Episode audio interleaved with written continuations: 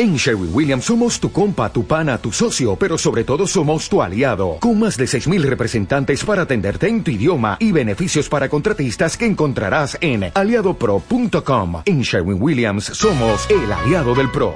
21. La novia. En Nochevieja de 1999, Faustino Suárez conoció al amor de su vida. En dos meses cumpliría los 40 años y aún sostenía la convicción de que el matrimonio no estaba hecho para él. Ese año, el maldito aceptó la invitación del señor Polanco para que acudiese con Julián, el Pocholo y sus mujeres a la cena con cotillón que su jefe contrató en un elegante hotel de cuatro estrellas de Vigo. Los cinco integrantes del grupo pasarían todo el fin de semana en la ciudad olívica, ya que la entrada al nuevo siglo se hacía de viernes a sábado y el señor Polanco insistió para que disfrutasen a tope hasta el lunes. El hotel se hallaba al lado del Real Club Náutico de Vigo y frente a la autoridad portuaria y la Asunta de Galicia. Todas las habitaciones tenían vistas al puerto deportivo, una sala con escritorio y dos sofás de color lila. El restaurante se anunciaba con grandes mariscadas y su fama llegaba hasta Portugal gracias a los exquisitos platos de comida típica gallega. Fito quiso obsequiar a su equipo con los elementos perfectos para despedir el siglo, por lo que sus hombres disponían de dos días completos a cuerpo de rey sin límite de gastos.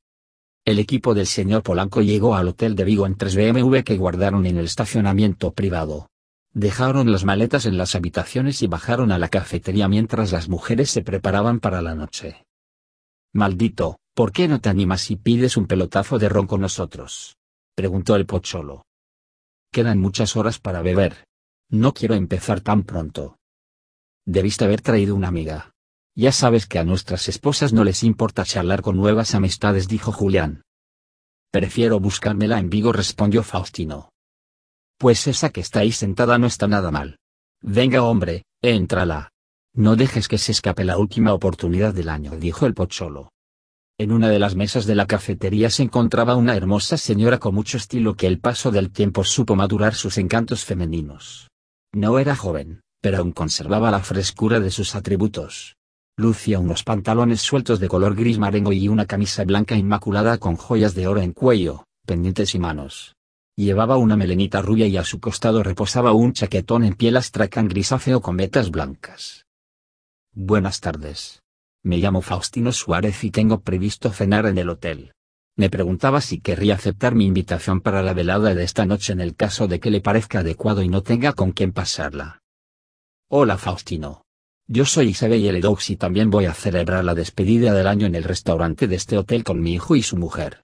Vivo en París y he venido a pasar unos días con ellos, ya que residen en esta ciudad desde hace unos años, aunque prefiero alojarme aquí para no molestarlos. Disculpa mi español. No creo que sea muy correcto. Si quieres, puedes sentarte, dijo la señora mientras le ofrecía el asiento de enfrente. Es usted muy amable. Su español es perfecto y con el sonido francés es una delicia escucharla. Además, a una mujer tan bella como usted se le perdonaría casi todo, dijo el señor Suárez. El caballero español, siempre tan amable. ¿Te parece muy atrevida la pregunta de en qué trabajas? Es una buena forma de iniciar una conversación. Soy marinero. Me dedico al transporte de mercancías, aunque ahora ya no navego y paso todo el tiempo en tierra con las gestiones. Los hombres de Maro, la la. Una novia en cada lugar. ¿Es ese su caso? Isabelle, no he viajado tanto. Además, no me han interesado ni las relaciones serias ni los encuentros puntuales. Entonces, ¿por qué te has acercado a mi mesa? Porque jamás he visto una mujer tan hermosa como usted. Faustino eres muy amable, pero ya no soy una jovencita a la que puedas engañar. Sin embargo, pareces sincero y muy buena persona. Voy a darte una oportunidad. En los postres, si todavía mantienes tu invitación, puedes venir a nuestra mesa y te presentaré a mi hijo y su esposa. Ahora, Preferiría no hacerlo y ambos están a punto de llegar. Isabelle, ha sido un placer conocerla. Nos vemos tras la comida. Faustino. Espero no se olvide de mí. Hasta pronto. El señor Suárez sonrió a la mujer francesa y se acercó a la barra donde sus compañeros de forma disimulada no perdían ojo de cuanto estaba sucediendo. Maldito, te ha dado calabazas, dijo Julián. En absoluto, me ha ofrecido su mesa los postres y quiere presentarme a su hijo y nuera, indicó Faustino. Entonces, has triunfado. ¿Cómo es? preguntó el pocholo. Una preciosa señora francesa que viene a visitar a su hijo. Me parece que lo vamos a pasar en grande. Un brindis. Por Faustino y su nueva novia dijo Julián. Las últimas horas de la tarde discurrieron alegres entre bromas y fugaces deseos pedidos al especial siglo que iba a comenzar. Luego, se acercaron al salón del restaurante en el que la gente empezaba a ocupar las mesas circulares presentadas con esmero y en donde, a la entrada, el personal de servicio los condujo hasta uno de los mejores sitios al lado de la ventana con vistas al mar. Les sirvieron unas bebidas mientras llegaban los últimos señores de etiqueta junto con sus mujeres de largo y se llenaba el local. Julián llamó al camarero y pidió champán. La cena comenzó justo cuando acabaron la botella y uno tras otro fueron desfilando los sabrosos platos que conformaron el menú de Nochevieja. El ambiente que se respiraba en el restaurante del hotel era magnífico. La elegancia y distinción que en un principio hicieron gala los afortunados comensales, fueron subiendo de tono con la comida y el alcohol, por lo que las figuras quietas y sobrias muy pronto cobraron vida con movimientos y aspavientos entre risotadas y zalamerías. Este solomillo está delicioso, lo han dejado tal cual me gusta todo, caliente por fuera y jugoso por dentro, dijo Julián alborozado. Tú siempre pensando en lo mismo. No tienes remedio, dijo la mujer del primer lugarteniente de Cito. Como si no los conociéramos ya a estas alturas de la película. Mi marido es igual. Yo diría que todos los hombres en general. Bueno, excepto Faustino que es todo un señor con las damas, dijo la mujer del pocholo. No habléis muy alto que el maldito moja el churro y se va a portar como un campeón, dijo el pocholo. Cuenta, cuenta. ¿Qué me dices? Ya ha echado el ojo a alguna despistada, dijo la señora de Julián. Os ruego discreción. Es una señora francesa que come con su hijo en la mesa que está al fondo pegada a la pared, dijo Julián. Carajo, Faustino. Sí que tienes buen gusto.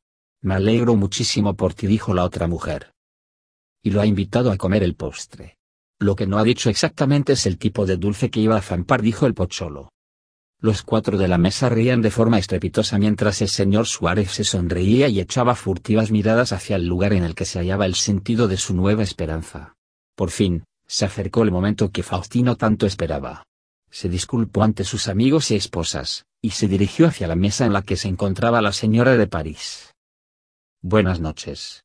Espero hayan disfrutado de la maravillosa cena. ¿Necesitan alguna cosa que pueda ofrecerles? preguntó el maldito. Hola, Faustino.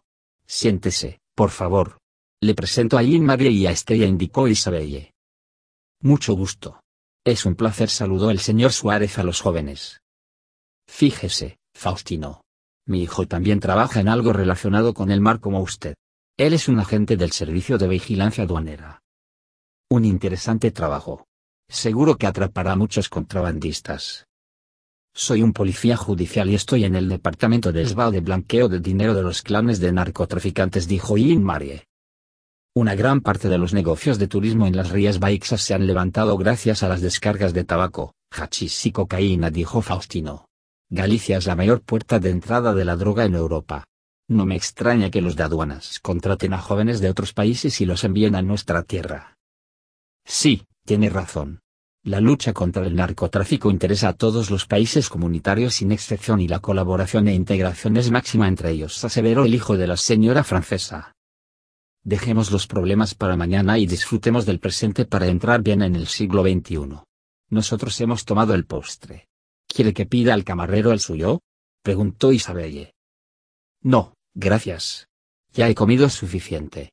¿Me dejan que pida una botella de champán para que brindemos por nuestro futuro? preguntó el señor Suárez.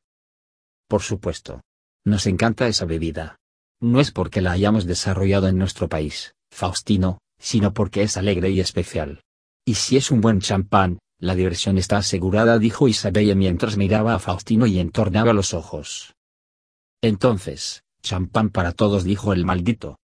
El camarero trajo una cubitera de pie con una de las botellas más caras y brindaron por ellos y sus inescrutables destinos. La conversación versó sobre sus tierras queridas en París y Osalnés, al mismo tiempo que iban apareciendo todo tipo de anécdotas graciosas que los lugareños hacían con sus vidas. Faustino era feliz y sintió por primera vez en su vida la presencia del cariño correspondido y el placer de sentirse cómodo en la conversación con personas abiertas e inteligentes. Aún faltaba un buen rato para medianoche y pidió más champán. Los instantes en los que sucedió todo siempre estuvieron confusos en la memoria de Faustino. Su mente tocaba la armonía que pulsaba las sonrisas en los rostros de la familia francesa que hablaba sin inhibición y el sonido de sus propias palabras. Pero sucedió que, inmerso en esa nube de felicidad que lo envolvía, se oyeron seis disparos en la sala, como el estruendo de la dinamita que hace volar las canteras, seguidos de los gritos desgarradores de las mujeres que se agachaban despavoridas y las voces asustadas de los hombres que suplicaban a sus familiares para que se tirasen al suelo. El señor Suárez retuvo por un instante la imagen de dos sicarios suramericanos que salían a la carrera del restaurante y la de todos los comensales esparcidos por el suelo bajo las mesas. Faustino no pudo hacer nada. No fue cobardía, sino la reacción innata del instinto de supervivencia y la inercia de la acción grupal que hizo se ocultara lo más cerca del piso. Cuando el señor Suárez se incorporó y acudió a la mesa de sus compañeros, descubrió a Julián y el Pocholo con sus cuerpos sobre la mesa y sus cabezas reventadas por los impactos recibidos en la nuca mientras sus mujeres lloraban y gritaban sin ninguna intención de levantarse. Ya era tarde para perseguir a los asesinos que actuaron con profesionalidad vestidos de camareros, por lo que el cerebro de Faustino analizó dos posibilidades. Una de ellas significaba la huida y la ocultación durante meses hasta el cambio de identidad y su nueva vida en Sudamérica y la otra era quedarse y esperar a la policía para enfrentarse a todos los problemas que conlleva pagar el oneroso precio de ser narcotraficante y exponerse, de igual forma que sus compañeros muertos, al momento en el que se encontrase con sus verdugos. El maldito prefirió acercarse a Isabella y calmar su nerviosismo con un abrazo. La mujer francesa sabía que los asesinatos estaban relacionados con el hombre que la abrazaba, pero aún así prefirió su ternura. La policía llegó en cinco minutos, el tiempo suficiente para que casi todos los comensales huyeran a sus habitaciones y al exterior, ya que no aguantaron la presión psicológica de encontrarse en el mismo sitio de los disparos. Faustino, Isabella y su hijo con su esposa permanecieron abrazados y fueron testigos de la entrada de los efectivos policiales con la pistola en mano. Cuando la situación en el interior de la sala estuvo controlada, los agentes ordenaron que todo el mundo se pusiera en la pared para las diferentes comprobaciones. Uno a uno, fueron llegando más policías nacionales y ambulancias con los equipos médicos y sanitarios. El tránsito al nuevo año transcurrió en el restaurante del Hotel de Vigo con la entrega de carnets, la evacuación de dos cadáveres y la detención de Faustino. El señor Suárez esperó a que le tocara el turno para comunicar a los policías que iba armado, que las personas asesinadas eran sus amigos y que se entregaba de forma voluntaria para colaborar en las investigaciones que descubrieran a los asesinos y a la persona inductora del doble crimen. Lo llevaron a las dependencias policiales y comenzó el duro interrogatorio. Faustino se limitó a decir su nombre, residencia y el motivo por el que se encontraba con sus amigos celebrando la entrada a un nuevo siglo. A medida que la policía recogía más datos del personal del hotel sobre Cito Polanco y los tres lugartenientes, las preguntas fueron más violentas y amenazantes. El señor Suárez no abrió la boca en lo concerniente a la organización y solo comunicó que había salvado la vida gracias a que conoció a una señora parisina que lo había invitado a su mesa, aunque resaltó que la mujer no tenía nada que ver con él, como así lo demostraba el que su hijo perteneciera al servicio de vigilancia aduanera.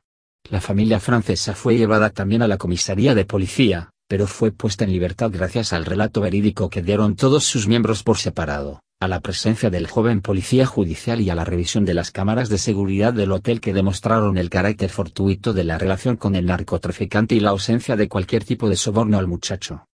Faustino recibió todo tipo de vejaciones y malos tratos en las pesquisas policiales hasta que llegó el comisario Eduardo Leal, el cual se molestó mucho con los policías encargados de la investigación del doble asesinato y reclamó enseguida el control del interrogatorio como responsable de la Brigada del Crimen Organizado en Galicia aunque con la presencia de los agentes del Cuerpo Nacional de Policía, ya que el detenido no era cómplice, sino un narcotraficante víctima de un ajuste de cuentas que se había librado de una muerte segura. El señor Suárez asistió imperterrito a todas las triquiñuelas y bramuconadas de los agentes del orden y sonrió complacido ante la presencia del señor Leal. No fueron nunca amigos, pero entre ambos siempre existió un hilo de comprensión y afecto.